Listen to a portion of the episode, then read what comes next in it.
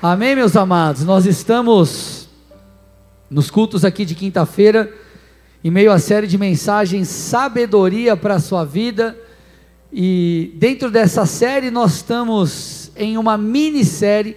Nós temos aprendido quais são os inimigos do crescimento, os inimigos do crescimento na nossa vida espiritual, na verdade, da nossa vida como um todo. Nós já falamos sobre o problema da preguiça, nós já falamos aqui também na, na última quinta-feira que eu ministrei sobre a importância de termos um coração aberto para aprender diante dos desafios da vida. E hoje eu quero dar continuidade falando sobre um outro inimigo do crescimento, que é a desobediência. Tudo que nós vamos falar aqui vai girar em torno de uma coisa: a questão da obediência a princípios espirituais. Deixa eu te falar uma coisa, amados e amada, constantemente ou por vezes nós olhamos para a nossa vida e olhamos talvez para a falta que temos financeiramente falando, para questões emocionais, para questões no relacionamento, enfim, para N áreas das nossas vidas. E nós dizemos assim: puxa, o que, que eu estou fazendo de errado? E nós procuramos talvez a solução na, na, administração de algo, na gestão de algo, como que nós podemos melhorar aqui e acolá, e tudo isso é válido, só que por vezes nós não tratamos a raiz do problema, e muitas vezes, questões que nós vivemos na nossa vida não é um problema natural, mas a sua raiz ela é espiritual. E é isso que eu quero que você entenda. Eu preciso que você compreenda, meu irmão, que os princípios espirituais, eles influenciam de uma forma determinante sobre tudo aquilo que é natural. Eu vou dar um exemplo aqui depois, você pode ser um exímio administrador, financeiramente falando, ter uma gestão incrível, mas se você não tiver uma aliança com Deus, por exemplo, na questão financeira, você, homem de Deus, mulher de Deus, não vai fluir da maneira que Deus espera.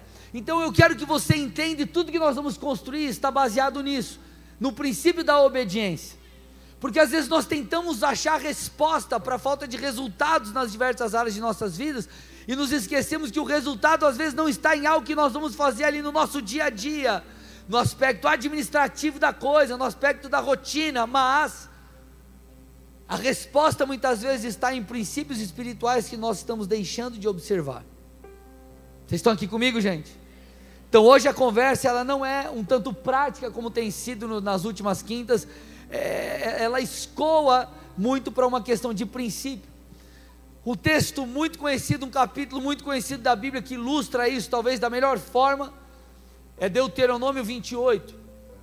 Você vai ver que os dois primeiros versículos do capítulo 28, eles trazem um chamamento à obediência e fala sobre as consequências dela. Olha o que diz o texto: Se vocês ouvirem atentamente a voz do Senhor, o seu Deus, tendo cuidado de guardar todos os seus mandamentos que hoje lhes ordeno, o Senhor seu Deus exaltará vocês sobre todas as nações da terra. Se ouvirem a voz do Senhor, o seu Deus, sobre vocês virão e os alcançarão todas essas bênçãos. E aí o capítulo ele segue trazendo várias e várias coisas. Então você vê o texto falando aqui, ei, se você se atentar em obedecer a Deus prioritariamente, em colocar Deus como primeiro dentre todas as outras coisas, em olhar para as Escrituras não como um livro de aspas, religião, mas olhar como um manual de vida que vai guiar as minhas escolhas, e se submeter a isso, de fato você será abençoado.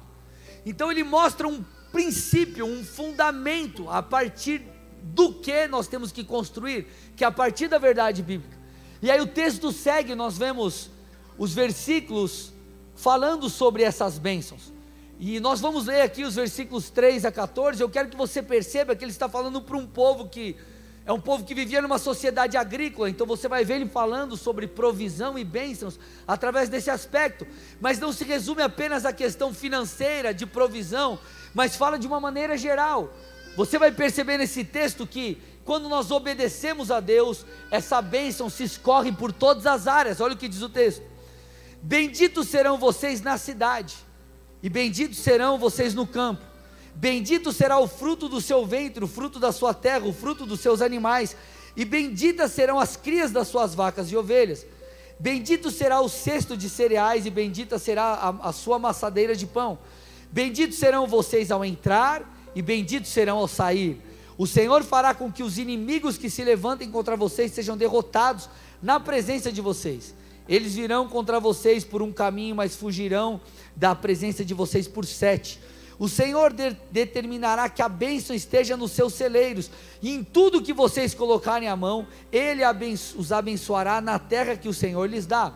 O Senhor os constituirá para si em povo santo, como prometeu com juramento, se guardarem os mandamentos do Senhor seu Deus e andarem nos seus caminhos.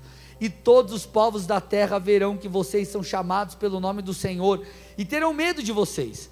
O Senhor lhes dará abundância de bens no fruto do ventre, no fruto dos seus animais e no fruto do seu solo, na terra que o Senhor prometeu dar a vocês sob juramento aos seus pais. O Senhor lhes abrirá o bom tesouro do céu para dar chuva à terra no tempo certo e para abençoar todo o trabalho das suas mãos. Vocês emprestarão a muitas nações, porém não tomarão emprestado. O Senhor os porá por cabeça e não por cauda, e só estarão em cima e não debaixo, se obedecerem aos mandamentos do Senhor seu Deus que hoje lhes ordeno para os guardar e cumprir. Não se desviem de todas as palavras que hoje lhes ordeno, nem para a direita nem para a esquerda, seguindo outros deuses para o servir.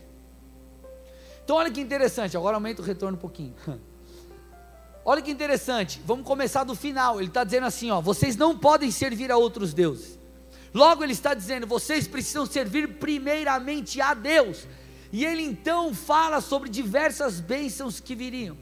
Então ele fala sobre bênção de provisão, ele fala sobre bênção de, de, de, de, de, de serem honrados, ele fala sobre bênçãos de poder emprestar, ele fala sobre bênçãos espirituais, porque diz: Vocês serão para mim como um povo santo, como um povo separado. O que, que eu estou tentando falar aqui para você? Quando nós colocamos Deus em primeiro lugar, Tirou? É a armadeira ou não? Estou brincando. Aranha. Vocês estão aqui, gente? Deixa eu tomar água para eu voltar aqui que eu já me perdi.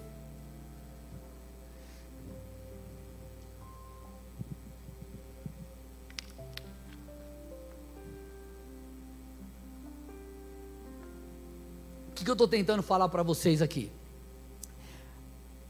As verdades espirituais ou os princípios espirituais, eles precisam ser colocados em primeiro lugar nas nossas vidas. E o texto está dizendo: quando nós obedecemos a Deus, quando nós honramos a Deus, nós vemos um fluir nas mais diversas áreas das nossas vidas. Às vezes a pessoa ela está com um problema no casamento, por exemplo, e existem coisas que ela precisa ajustar. Às vezes no relacionamento, às vezes na comunicação, ali com o cônjuge, tudo bem. Mas quando você para para avaliar a vida espiritual do casal, eles não têm vivido em obediência à palavra. Não vai adiantar, ou melhor, talvez ele não tenha tanto êxito nos ajustes do casamento se antes ele não priorizar o altar de Deus na vida deles. Então as coisas acessórias elas são importantes. Eu não estou dizendo que você tem que servir a Deus e esculhambar com o teu cônjuge, não é isso. Eu não estou dizendo que você tem que servir a Deus e administrar a sua empresa de qualquer forma, não é isso. O que eu estou falando é que prioritariamente nós precisamos colocar Deus em primeiro lugar. Eu dei um exemplo aqui de, de, de, de, de questões financeiras.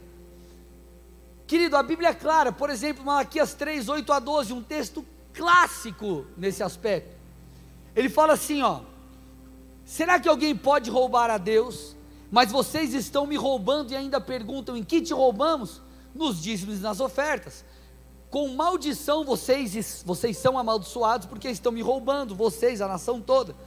Tragam todos os dízimos à casa do tesouro para que haja mantimento na minha casa Ponham-me à prova nisso, diz o Senhor dos Exércitos, se eu não lhes abrir as janelas dos céus e derramar sobre vocês bênçãos sem medida, por causa de vocês repreenderei o devorador, para que não consuma os produtos da terra, e não deixarei que as suas videiras nos campos fiquem sem frutos, diz o Senhor dos Exércitos. Então o que ele está dizendo aqui no livro de Malaquias? Ele está dizendo: Ei, nação de Israel, os dízimos pertencem ao Senhor, e vocês não têm tido, não têm mantido a aliança com Deus. E aí ele começa a falar: Isso vai produzir a vocês coisas ruins. E aí ele traz um aspecto espiritual nesse verso 12 ele fala assim, ó, por causa da falta de aliança, o devorador ele está em atuação. O que é o devorador? É um princípio espiritual que ele traz aqui de uma brecha que você dá na tua vida financeira, por quê? Pela falta de aliança com Deus. Agora ele está dizendo, quando nós temos uma aliança espiritualmente, nós vemos uma bênção, uma proteção do Senhor. Logo, não adiantaria aquele povo ser, eles serem, por exemplo, exímios administradores no que diz respeito às questões agrícolas dele ali, de, de, dos frutos e tudo mais, se eles não tivessem antes uma aliança com Deus. É um princípio aqui de ordem. Quer ver um outro exemplo? Um exemplo que nós vemos tanto nos Dez Mandamentos, como nós vemos o próprio apóstolo Paulo reforçando, Efésios 6, 1 a 3. Filhos, obedeçam seus pais no Senhor, pois isso é justo. Honre seu pai e sua mãe, que é o primeiro mandamento com promessa, para que tudo corra bem com você e você tenha uma longa vida sobre a terra. Olha o que ele está falando, ele está dizendo assim: ó, honre teu pai e tua mãe, obedeça teu pai e tua mãe no Senhor. O que é obedecer no Senhor? É obedecer o teu pai e tua mãe, desde que ele não peça para você ferir um princípio bíblico. Por isso que é, ele diz no Senhor ok? E ele fala: honre seu pai e sua mãe. Talvez a história que você teve com um papai e com uma mãe não foi boa. Talvez teu pai te desonrou, talvez teu pai te feriu, talvez teu pai te abandonou. E hoje o teu relacionamento com ele é muito distante, muito frio. Obviamente, talvez você não consiga, né? Ou talvez você não consiga ter uma proximidade pela história que vocês viveram, mas você deve a ele respeito e honra. O princípio, o princípio bíblico nos ensina o que? Não tem a ver com a maneira que papai e mamãe tratam eu e você. Tem a ver com a honra que nós devemos a eles por serem uma autoridade constituída sobre nós. E o texto está dizendo: quando nós entendemos e vivemos isso, há uma bênção sobre nós. E ele está dizendo: se você não honrar o seu pai e sua mãe, o que, que é o oposto do que está dizendo? Olha o texto: ó, honre pai e mãe, para que tudo corra bem com você e você tenha uma longa vida sobre a terra. Se você não honra pai e mãe, é só você perceber o que seria o inverso disso tudo.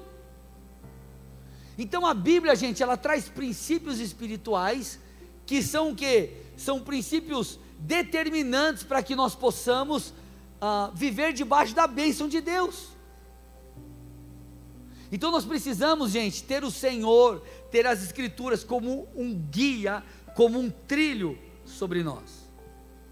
Então você precisa ler as Escrituras ou recebendo a direção de Deus, entender que isso é determinante para que nós possamos avançar. Nós estamos falando aqui de inimigos do crescimento. E às vezes o inimigo do crescimento na sua vida não tem sido a sua falta de habilidade, não tem sido a sua falta de capacidade, não tem sido uma má gestão, ou enfim, talvez o seu problema é um problema de ordem espiritual, é um problema de ali, falta de aliança com Deus, é um problema de, de talvez de pecado e você precisa ajustar isso. Vocês estão aqui ou não, gente? Nós precisamos entender que a Bíblia ela fala de um Deus que espera de mim e de você um relacionamento. Nós não vivemos uma medida não é uma relação religiosa. Deus ele não é, é algo que nós acessamos para que sejamos abençoados, protegidos, tenhamos o favor dele nas nossas vidas. Não, ele é alguém é alguém que deseja ser senhor da nossa história, guiar os nossos passos. Nós vemos isso não apenas no Novo Testamento, mas desde lá de trás, em Levítico, no Antigo Testamento, Levítico 26, 12. O Senhor dizendo: ó, Eu andarei entre vocês, eu serei o seu Deus e vocês serão o meu povo. Olha o que Deus está dizendo: Deus está dizendo assim: ó, Eu vou andar entre vocês. Sabe o que Ele está querendo dizer com isso?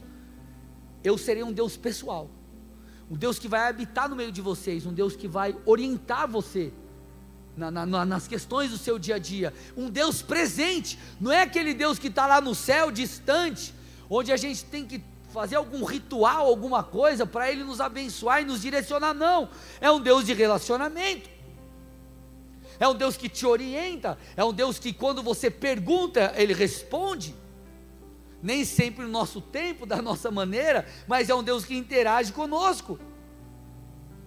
Então, conforme você vai caminhando com Deus, você vai pedindo sabedoria, você vai pedindo direção, você vai pedindo, enfim.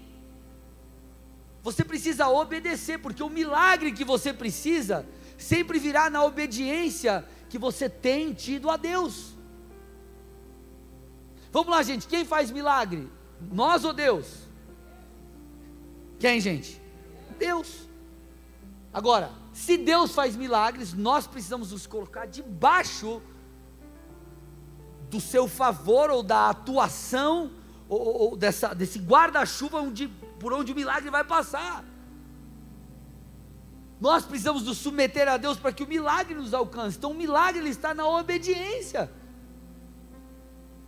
E às vezes nós estamos clamando por um milagre, clamando por um milagre, Deus está te falando, filho, faz isso, você não faz. Filho, abandona isso, você não abandona. Filho, ajusta isso na sua vida e você não ajusta. Como que nós vamos viver um milagre? Nós estamos fazendo o processo inverso, né, é, é, que na verdade é prioritário do que nós temos falado aqui na quinta.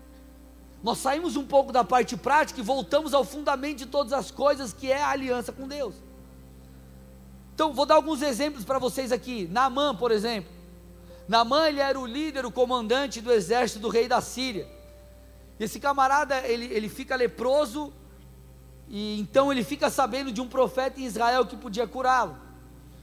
Então diante disso Naamã vai atrás do profeta Eliseu e ao encontrar esse homem ele pede por ajuda e a Bíblia conta o seguinte, segundo Reis 5:10. Eliseu lhe mandou um mensageiro dizendo: vá, olha a orientação. O profeta mandou o mensageiro dele, o discípulo dele, e falou assim: ó, fala para Naamã o seguinte: vai, lave-se sete vezes no Rio Jordão, e a sua carne será restaurada, e você ficará limpo. Naamã, se você conhece ali o texto bíblico, a história, você vê que no, no começo ele fica um pouco relutante, só que ele obedece à direção profética. E o que, que acontece? Ele é curado. O texto no versículo 14 nos mostra.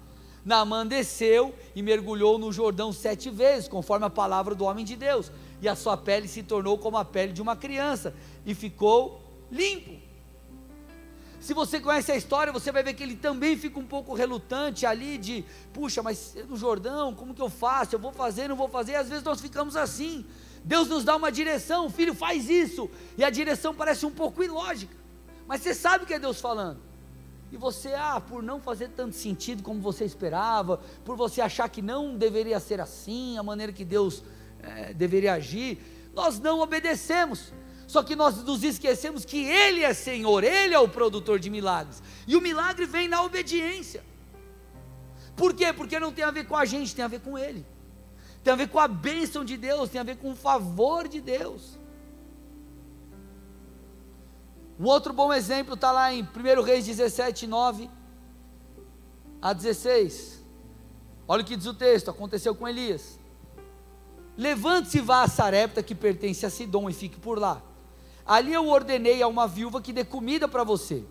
Então ele se levantou e foi a Sarepta. Chegado ao portão da cidade, encontrou uma viúva que estava apanhando lenha. Olha lá, o profeta encontrou a viúva. Ele a chamou e lhe disse: Por favor, me traga um pouco de água numa vasilha para que eu possa beber. Quando ela já estava indo buscar água, Elias chamou e lhe disse: Traga também para mim um bocado de pão, por favor. Porém ela respondeu, ou que a viúva respondeu: Tão certo como vive o Senhor, o seu Deus, eu não tenho nenhum pão assado. Eu tenho apenas um punhado de farinha numa panela e um pouco de azeite num jarro. E como você pode ver, eu apanhei dois pedaços de lenha. E eu vou preparar um resto de comida para mim e para o meu filho. Nós vamos comer e depois morreremos de fome. Elias disse a ela: Não tenha medo, vá e faça o que você disse. Mas primeiro faça um pãozinho com o que você tem e traga-o para mim. Depois prepare o resto para você e para o seu filho, para que assim o Senhor, é, porque assim diz o Senhor Deus de Israel: a farinha da panela não acabará e o azeite do jarro não faltará até o dia em que o Senhor fizer chover sobre a terra. A viúva foi e fez segundo a palavra de Elias. Assim comeram ele, ela e sua casa durante muitos dias. A farinha da panela não acabou e o azeite do barro não do jarro não faltou, segundo a palavra do Senhor anunciada por meio de Elias. Olha que interessante. Deus ordena o profeta para ser alimentado. É, Deus manda Elias para ser alimentado para a casa de uma viúva que não tinha quase nada, estava quase morrendo de fome junto com seu filho. Parece que Deus tem senso de humor, né? Em vez de Deus mandar para uma pessoa que tivesse talvez ali mais condições, mandou para a casa de uma viúva. Agora, por que, que Deus mandou para a casa de uma viúva? Porque Deus queria fazer um milagre. Só que para ativar o milagre, a obediência precisaria vir primeiro. Então Deus esperou do profeta a ousadia e a obediência para justamente seguir a direção profética, bem como da viúva, para que ela pudesse receber provisão. Então, por causa da obediência de, dos dois, o profeta teve uma experiência sobrenatural e a viúva recebeu uma provisão por muitos dias. O milagre estava onde? Na obediência. E às vezes, gente, por que, que nós não vivemos um milagre? Não é porque nos falta algo com as mãos. Às vezes tem um problema de ordem espiritual.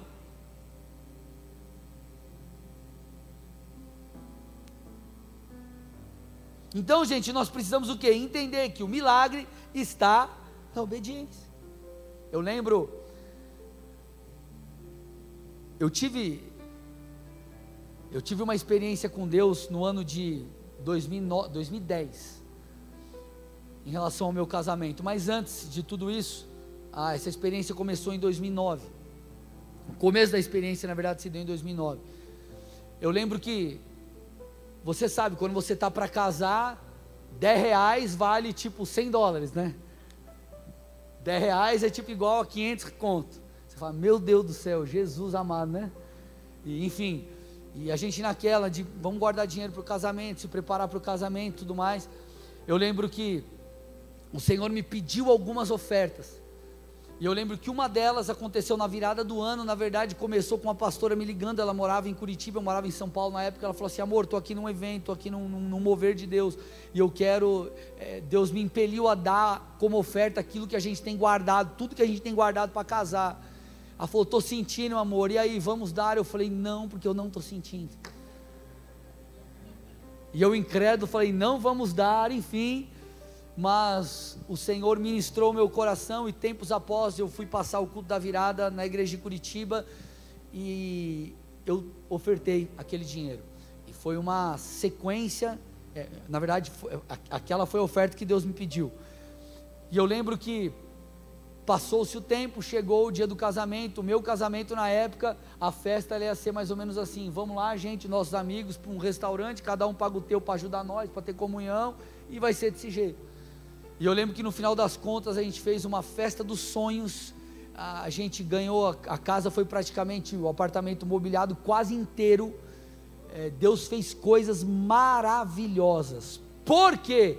Porque eu tive a sensibilidade e a coragem de obedecer. Então eu poderia ter sido um exímio administrador, juntar recurso, tentar ah, ah, é, fazer, sei lá, uma renda a mais de uma outra forma para conseguir ter dinheiro para casar. Eu jamais conseguiria chegar na medida de Deus. Por quê? Porque o milagre estava na obediência, numa aliança com o Senhor. E às vezes você está tentando viver a vida do teu jeito, tentando fazer da sua forma, e Deus está dizendo: Ei, cabeça dura, só faz do meu jeito, eu quero te abençoar eu quero cuidar de você. Então, gente, a obediência, a submissão a Deus, ela é como uma boa semente lançada sobre uma terra fértil. No tempo certo ela vai brotar. Então eu quero te encorajar nessa noite aqui, meu irmão, a, a, a, a, permanecer firme na presença de Deus, fazendo aquilo que Ele te pediu, ainda que você esteja enfrentando dias difíceis. Eu acabei de falar, a semente ela é lançada na terra e até que a colheita venha, vai um tempo. Talvez você diz assim, pastor, o meu caso não é um caso de falta de aliança com Deus. O meu caso é um caso de passo de fé por uma aliança com Deus. Continua, irmão. Existe um tempo para cada coisa. O livro de Eclesiastes deixa claro: existe o tempo de plantar, mas também existe o tempo de colher. Às vezes você está querendo plantar, ou você está querendo colher na fase de plantio. Então continue obedecendo a Deus. Continue seguindo o mandamento divino, o comissionamento divino, porque o oposto disso é maldição. O oposto da obediência é a desobediência. O resultado disso é catastrófico. Porque a desobediência, ela é um impedimento para o crescimento. Vamos ver um texto aqui, ó. 1 Samuel 13, 8 a 14. Saul esperou sete dias, segundo o prazo determinado por Samuel. Mas como Samuel não vinha a Gilgal, o povo foi se espalhando dali. Então Saul disse: Tragam-me aqui o holocausto e as ofertas pacíficas. E ofereceu o holocausto. Mal tinha ele acabado de oferecer o holocausto, eis que chegou Samuel. Saul saiu ao encontro dele para o saudar. Samuel perguntou: O que foi que você fez? Olha lá, então deixa eu te dar um panorama antes de seguir o texto. Saul ele era rei, ele não poderia oferecer sacrifícios, não era o seu papel. E Samuel falou: espera, por mais que você esteja pressionado por causa da guerra, que aqui era o fato, por mais que a coisa esteja difícil, não saia da sua posição, Saul.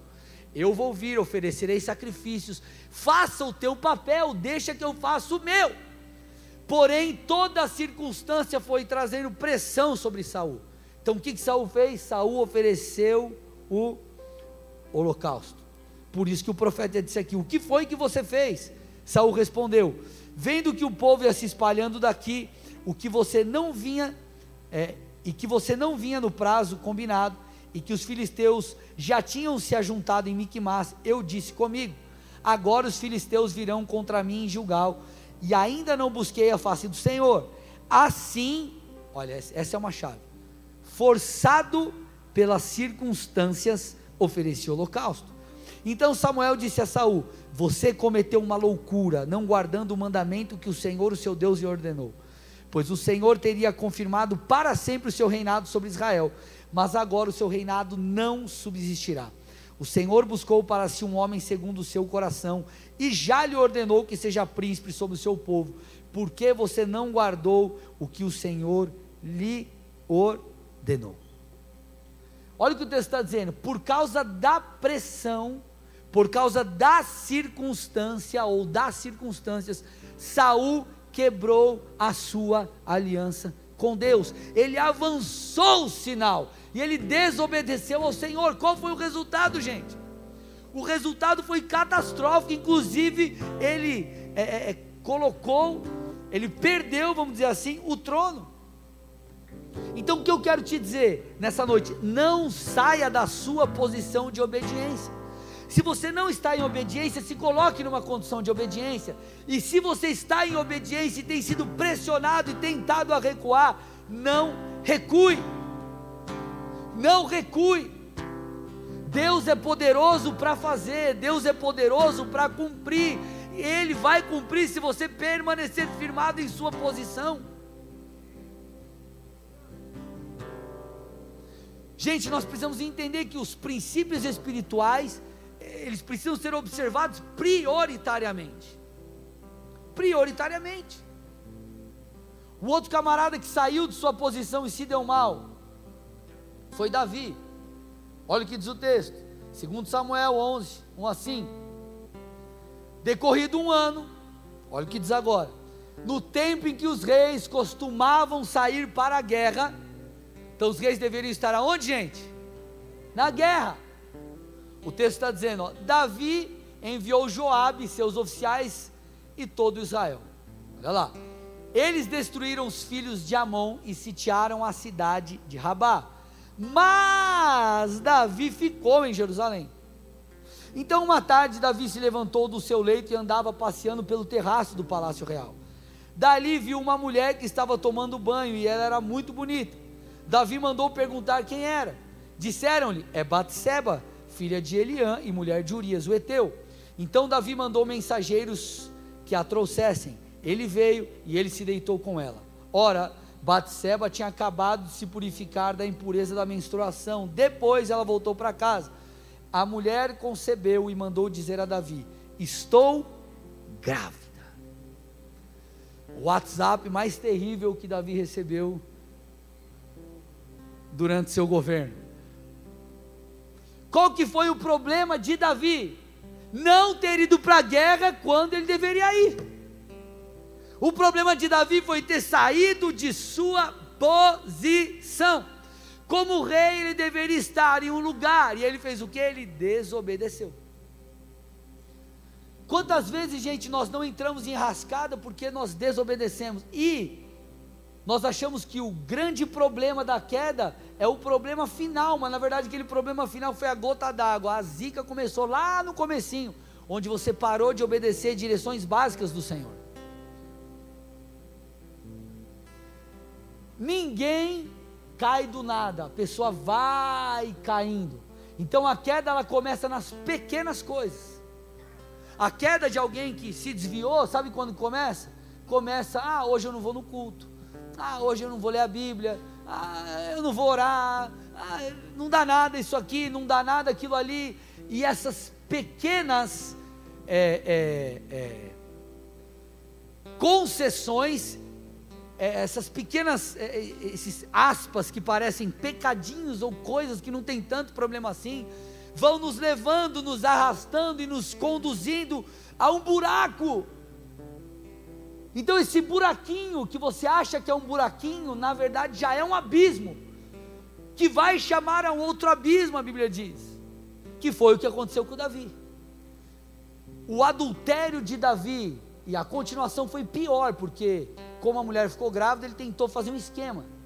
Davi diz o seguinte: ó, chama Urias da batalha e Urias volta e ele fala: não, vai lá com a tua família, vai ter um tempo com a tua esposa para tentar fazer com que o cara tivesse relação e achasse depois que o filho era do cara e não dele. Ele tentou maquiar a história. O cara era tão leal a Davi, sabe o que ele fez? Ele falou: não, eu não, eu não vou fazer isso com tudo com os outros soldados, a galera está lá na guerra, eu vou aqui deitar com a minha esposa, negativo. Ele não foi para casa. Aí Davi fez o que? Davi tinha que dar uma solução nisso. Então ele pegou e mandou os caras colocarem Urias na frente da batalha e largar ele sozinho lá.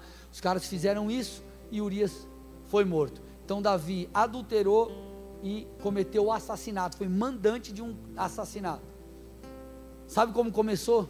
Com ele não indo para a guerra. Às vezes nós achamos que o problema está lá no adultério. Não, mas ele começou com Davi não indo para a guerra. Começou com pequenas concessões. Eu quero que você entenda que às vezes o problema da sua vida não está ah, prioritariamente aqui. Não que esse não é um problema, mas ele tem uma raiz que vem de muito antes. Às vezes nós tentamos encontrar uma solução humana para um problema que em essência é espiritual resolva o problema espiritual e ajuste a situação humana, mas eu preciso que você volte os seus olhos para a aliança com Deus. Vocês estão aqui, gente, ou não? A mesma coisa aconteceu com Eva e com Adão. Satanás, em forma de serpente, tenta Eva para que ela comesse do fruto que ela não deveria. Só que olha o que a Bíblia diz depois disso, Gênesis 3:6. Vendo a mulher que a árvore era boa para se comer, agradável aos olhos e árvore desejável para dar entendimento, tomou do seu fruto e comeu, e deu também ao seu marido, e ele comeu. Sabe o que aconteceu com Adão e Eva? O problema que se arrastou por toda a humanidade começou em ela saindo da sua posição e permitindo que em seu coração entrasse dúvida em relação à direção de Deus.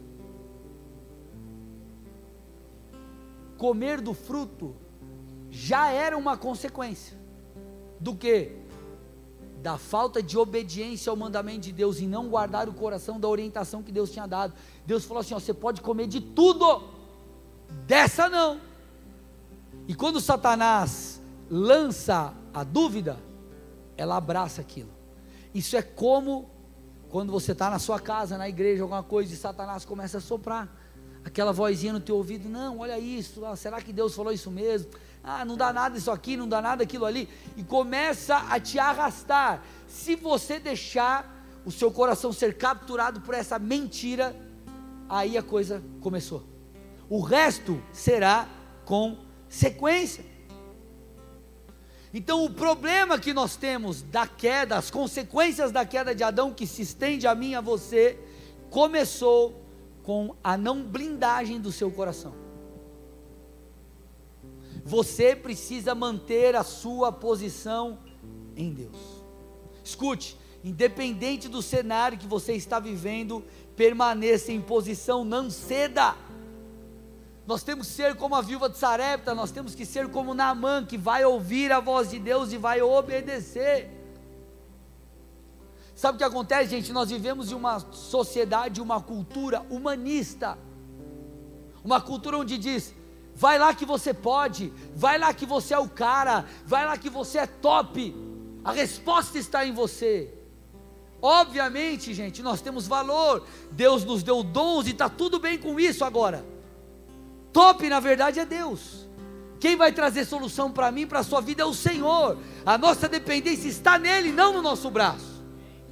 Obviamente, nós vamos é, é, entender o valor que temos, nós sabemos, ei, você não é pouca coisa, não, você é filho de Deus, glória a Deus, tua identidade tem que estar bem firmada, mas prioritariamente são princípios espirituais, senão, sabe o que vai acontecer? Nós vamos começar a lutar com Deus. Ah, eu estou desviado, eu não tenho mais aliança com Deus, é, mas não dá nada. Eu vou fazer acontecer, porque eu sei como que faz. E talvez você está vivendo a história desse jeito. Deus está te falando, filho, se arrependa e volte. Cumpra com aquilo que eu te disse. Você, não, eu não estou errado, eu não vou fazer, não vou voltar atrás, não vou dar o braço a torcer. Eu vou fazer do meu jeito. E às vezes Deus está falando, ei, faz do meu jeito que é melhor. Será que Deus está falando com alguém aqui essa noite ou não? Vocês estão quietinhos, gente. Está sendo bem isso aí ou não? Ixi, três uh e um uou.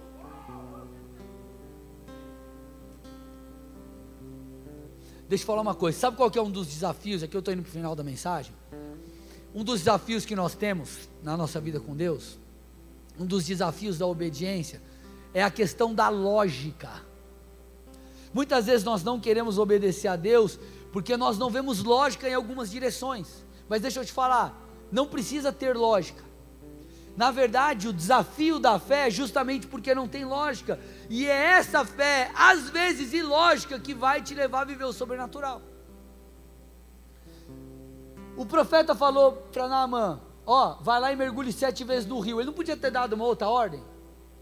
Ele podia ter falado: ó, vem aqui que eu vou fazer uma oração por você eu vou decretar algo, você vai sair daqui curado agora.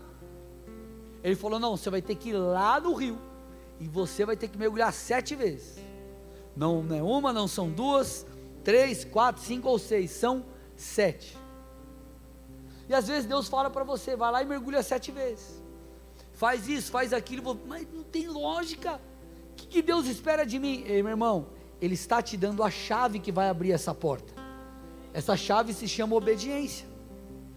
Mas você chega lá na porta, você quer dar bicuda na porta. Você quer tentar fazer um esqueminha para abrir a porta. E Deus está dizendo: Eu tenho a chave que vai abrir isso. Me obedeça. Deixa eu te falar uma coisa. Eu não sei se isso já aconteceu com vocês, ou se é normalmente assim com vocês, mas comigo é. Muitas vezes Deus, entre aspas, frustra, as minhas expectativas. Eu acho que vai ser de um jeito e Deus faz de outro. Com quem é coisa assim? Né? vai ser em tal tempo, aí Deus, não, vai ser no outro. Mas vai ser agora, Deus, não é agora, é daqui umas horinhas. Não, vai ser assim, Deus, não, é assado. E sempre a maneira de Deus é melhor. A maneira de Deus é a maneira perfeita. E essas coisas fazem com que a nossa fé cresça, com que eu e você possamos desenvolver obediência, aprender a nos submetermos a Deus. Muitas vezes você é tentado a sair da posição, ou até saiu da posição, por quê? Porque o que Deus tem te pedido para você é ilógico, ou é difícil demais, deixa eu te falar, não é difícil não, irmão. Ou melhor, pode ser difícil, mas é possível. Por quê? Porque Deus está te direcionando e Deus não vai te dar algo, te pedir para fazer algo que Ele mesmo não te capacitou para dar conta. O que Ele espera é só que você, que Ele espera é só que você acredite e permaneça firme até o fim. Talvez você foi como Namã e mergulhou no rio. Ou melhor, talvez você foi quase como Namã. Você foi para o rio, mas mergulhou quatro vezes. E você fala, meu Deus, mas não deu certo, hein, meu irmão? Completa aquilo que Deus pediu. Deus não pediu para você mergulhar quatro, Ele pediu sete. E às vezes nós estamos lá no quarto mergulho e se olha e fala, cara, mas eu estou leproso ainda. Deus está dizendo, ei, calma, eu falei sete. Eu falei sete. E às vezes você está lá sofrendo porque não está desenvolvendo algo em uma área, porque o sonho que Deus colocou ah, para o seu negócio, fala, isso é de Deus, eu tenho certeza, mas ainda não aconteceu. Pastor, estou fazendo tudo, humanamente falando. Agora, irmão, e aquilo que Deus te pediu? Você está obedecendo? Você está se sujeitando a Ele? Você está se submetendo a Ele? Aí talvez antes você tinha uma aliança com Deus, você buscava a Deus, você dependia de Deus, você, você lia a Bíblia, você buscava, você orava. Aí Deus te deu aquilo que você almejava, te deu, abriu as portas, seu negócio está caminhando, está prosperando, enfim. Só que quando você olha para trás, você perdeu a sua essência, teu coração não é mais do Senhor, você não busca mais a Deus, você passou a depender, como Vinícius disse aqui, você se tornou dependente da, ou a sua segurança passou a estar nas riquezas. Você acha que você vai chegar no fim da jornada que Deus colocou para você? Não, porque você deixou de cumprir princípios espirituais. E às vezes o problema das pessoas está ali, não está aqui. Às vezes a grande confusão no seu casamento, você fala, mas pastor, a gente se dá bem, e está tudo certo, a gente, a gente sempre conviveu bem, não sei o que está acontecendo. Às vezes tua vida espiritual está uma caca. Vocês estão desobedecendo a Deus, desonrando a Deus. Eu te digo, resolva a raiz do problema, vai na raiz do problema. Princípios espirituais vêm à frente das coisas naturais.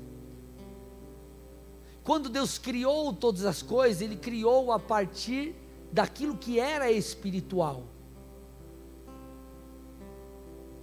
Nós somos seres espirituais e nós habitamos em um corpo e temos uma alma. Deus soprou no homem o espírito e te colocou em um corpo. É isso que nós precisamos entender.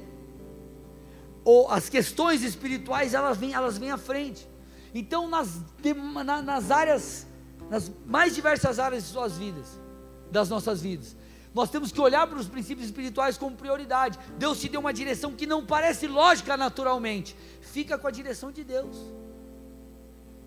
Irmão, quando Deus mandou eu mudar de São Paulo para o Paraná, minha formação é jurídica. Eu tinha acabado de me formar na faculdade. Eu estava, eu trabalhava no departamento jurídico de um banco. Estava bem, estava feliz. Se eu ficasse em São Paulo, ia ter minha casa própria. E Deus falou: sai de São Paulo e vem para o Paraná. Quando eu mudei para Curitiba, eu casei em junho de 2010. Eu não, é, eu não tinha conseguido transferência. Nas minhas férias, que eu entrei em férias em junho para casar, eu não sabia o que ia acontecer comigo profissionalmente. Terminou minhas férias em junho, eu voltei para São Paulo. Eu passava o final de semana em Curitiba e a semana em São Paulo, trabalhando. Eu não sabia o que ia acontecer, eu não sabia se recém-casado ia ser mandado embora. E não é só questão de ser mandado embora, a questão é que não tinha como eu me mover para o departamento jurídico em Curitiba, não tinha vaga. Então eu ia ter que recomeçar algo, eu tinha acabado de terminar a faculdade. Eu já não era um cara já super experiente que ia conseguir emprego na minha área em qualquer lugar. Só que Deus falou, vai. Eu falei, amém, Senhor. E eu sei que o Senhor preparou todas as coisas. Eu fiquei três meses trabalhando em São Paulo e passando o final de semana em Curitiba. Nessa vai, não vem, não vem, como vai ser, muda, não muda, como que vai acontecer. Até que eu consegui a vaga para uma agência. E mudei para o setor comercial do banco. Comecei a trabalhar numa agência. Gente, eu não entendi aquilo. Eu lembro que um dos, um dos dias quando eu tinha recém chegado em Curitiba, eu me peguei chorando e falando, Deus, o que, que eu estou fazendo aqui? Hoje você diz, pastor, é lógico, você seria pastor aqui, a coisa estaria acontecendo. Mas, gente, lá no começo, ou lá atrás, quando você não sabe o desenho de Deus, quando você está caminhando por fé, é um grande desafio. Só que eu entendi, Deus me trouxe para esse lugar, eu vou permanecer firme. Então, por mais que eu não visse o quadro todo, eu permaneci em obediência, uma obediência ilógica.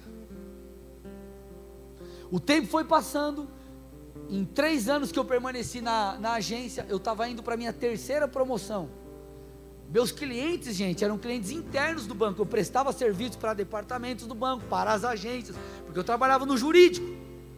Quando então eu cheguei e fui para uma agência, foi tudo novo. Porém, a graça de Deus me alcançou. Lógico, eu corri atrás, tentei, procurei crescer e tudo mais, mas em três anos eu estava indo para a terceira promoção. E aí eu recebo uma ligação do meu pastor, André, você vai ter que assumir uma igreja, tal, tal, tal. Eu falei, amém, pastor, estou dentro. Só me fala o dia e a hora. Eu sei que deu dois, três dias eu estava falando com o meu chefe para sair do banco, deu 15 dias eu estava fora do banco. Mais uma questão, aspas, ilógica que eu fiz. Porque minha família olhava, meu, meu pai falou para mim no telefone, eu lembro, falou assim, André, você tem certeza do que você está fazendo? Não tinha como eu voltar atrás depois. Mas eu fiz, e o que acontece? Eu vivo os melhores dias da minha vida, por quê? Porque eu não caminhei por lógica, eu caminhei por fé, porque eu coloquei os princípios espirituais e, e, e as direções de Deus acima de todas as demais coisas. Então, às vezes, a resposta para o problema que você está passando não está na falta de habilidade ou de uma questão diretamente ligada a como você faz as coisas. Isso é importante, mas a raiz do problema às vezes é uma raiz espiritual. Por isso que a nossa jornada com Deus é uma jornada de fé, a fé vem primeiro. Olha o que a Bíblia diz, 2 Coríntios, estou terminando a palavra, 2 Coríntios 5, 7. Porque andamos por fé e não pelo que vemos. O que dita a vida de um filho de Deus é o cenário espiritual, são as direções espirituais. Olha o que Paulo diz aos Filipenses, Filipenses 4,19. E o meu Deus segundo a sua riqueza em glória, há de suprir em Cristo Jesus tudo aquilo que vocês precisam. Ele está dizendo: quem vai te suprir é Deus, a sua dependência tem que estar em Deus. Só que para isso, meus amados, nós precisamos caminhar por fé. Nós precisamos entender que o padrão da vida com Deus é um padrão de princípios espirituais, primeiro. Deus ele é Senhor sobre todas as coisas. Ah, mas puxa, se eu obedecer esse princípio aqui, uma porta vai se fechar para mim. Tá. Qual porta vai se fechar para você? A porta que não é de Deus, a porta que ele está querendo fechar na sua vida. Agora, a porta que ele abrir, ninguém pode fechar, e você pode ter certeza que ela é muito melhor do que a porta que está se fechando. A questão é que nós olhamos para as questões naturais da vida e nós queremos tomar as decisões e pedir para que Deus valide aquilo que nós queremos. Sendo que Deus está dizendo: o segredo do seu sucesso ou do favor de Deus sobre a sua vida está em você obedecer a Deus. Então Deus não é um objeto, Ele é Senhor. E como Senhor, Ele precisa guiar os passos que nós daremos.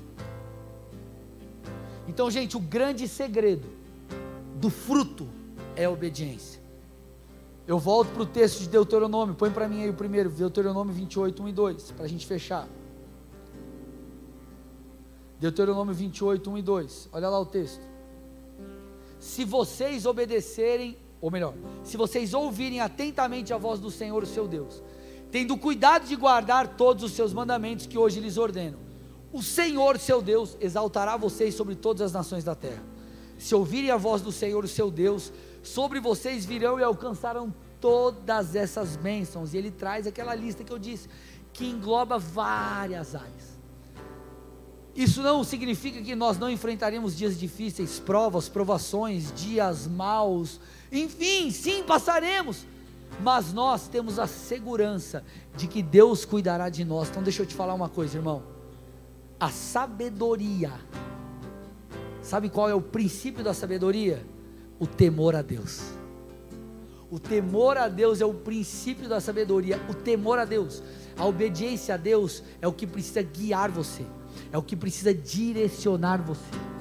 Então, antes, ou melhor, é, é, você precisa buscar habilidades, mas prioritariamente antes delas, vem a tua obediência ao Senhor. É a tua aliança com Deus que fará toda a diferença. Sabe qual a diferença que há muitas vezes entre um crente e um não crente no mercado de trabalho, por exemplo? Não é aquilo que sabe fazer, porque talvez os dois sejam excelentes. É a bênção de Deus. Esses dias eu estava num aconselhamento e eu, uma visita, e eu orando pela, pela empresa da, da pessoa, e ela falou: ah, vem aqui orar pelo meu negócio. Tá? Orei, só que eu falei assim para ela: falei, oh, deixa eu te explicar uma coisa. A bênção de Deus ela não está em um lugar, a bênção de Deus está sobre você. Então, para isso, você precisa estar aliançada com Deus. Não é o ambiente, é você. A bênção de Deus ela estará sobre você quando você obedecer a Deus. Então, gente, vamos lá. Deixa eu te dar um segredo. Às vezes, as, te contar um segredo, às vezes as pessoas falam assim: Ah, pastor, eu, sabe, é, só me resta Deus agora. Irmão, você tem tudo. Ai, pastor, nessa causa já tentei de tudo lá, tem aquela vaga lá. Ai, pastor, só Deus para abrir a porta. Irmão, você tem a principal coisa pastor, ai, mas eu preciso de um, de um recurso lá para o meu negócio, um, um, investimento que precisa, tal coisa, ou preciso de uma solução e tal negócio. Ai, pastor, mas já tentei de tudo, é só Deus agora, irmão. Você tem do seu lado aquele que pode virar o jogo. Você tem do seu lado aquele que pode virar o jogo. Você tem a presença de Deus, você tem a bênção de Deus, você tem o favor de Deus, o que os outros não têm. Quando a Bíblia diz, em não inveje o ímpio, está falando prioritariamente porque nós temos um relacionamento com Deus que nos supre, é o Deus que vai preencher o nosso vazio e isso é o principal. Mas ele também, em, segundo plano, ele diz: Ei, peraí, você está invejando alguém que tem algo, sendo que o teu Deus é aquele que pode te dar tudo aquilo que você precisa. E às vezes o que você precisa na fase da sua vida não é ter isso,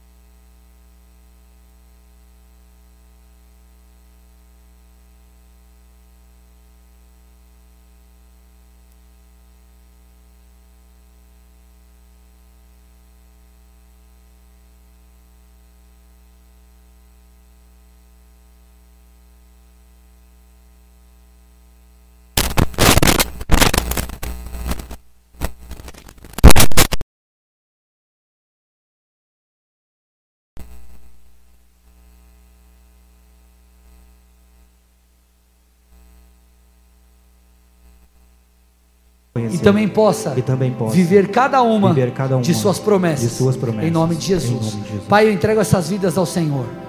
Eu peço a tua bênção, o teu favor sobre os meus irmãos e as minhas irmãs que fizeram essa oração.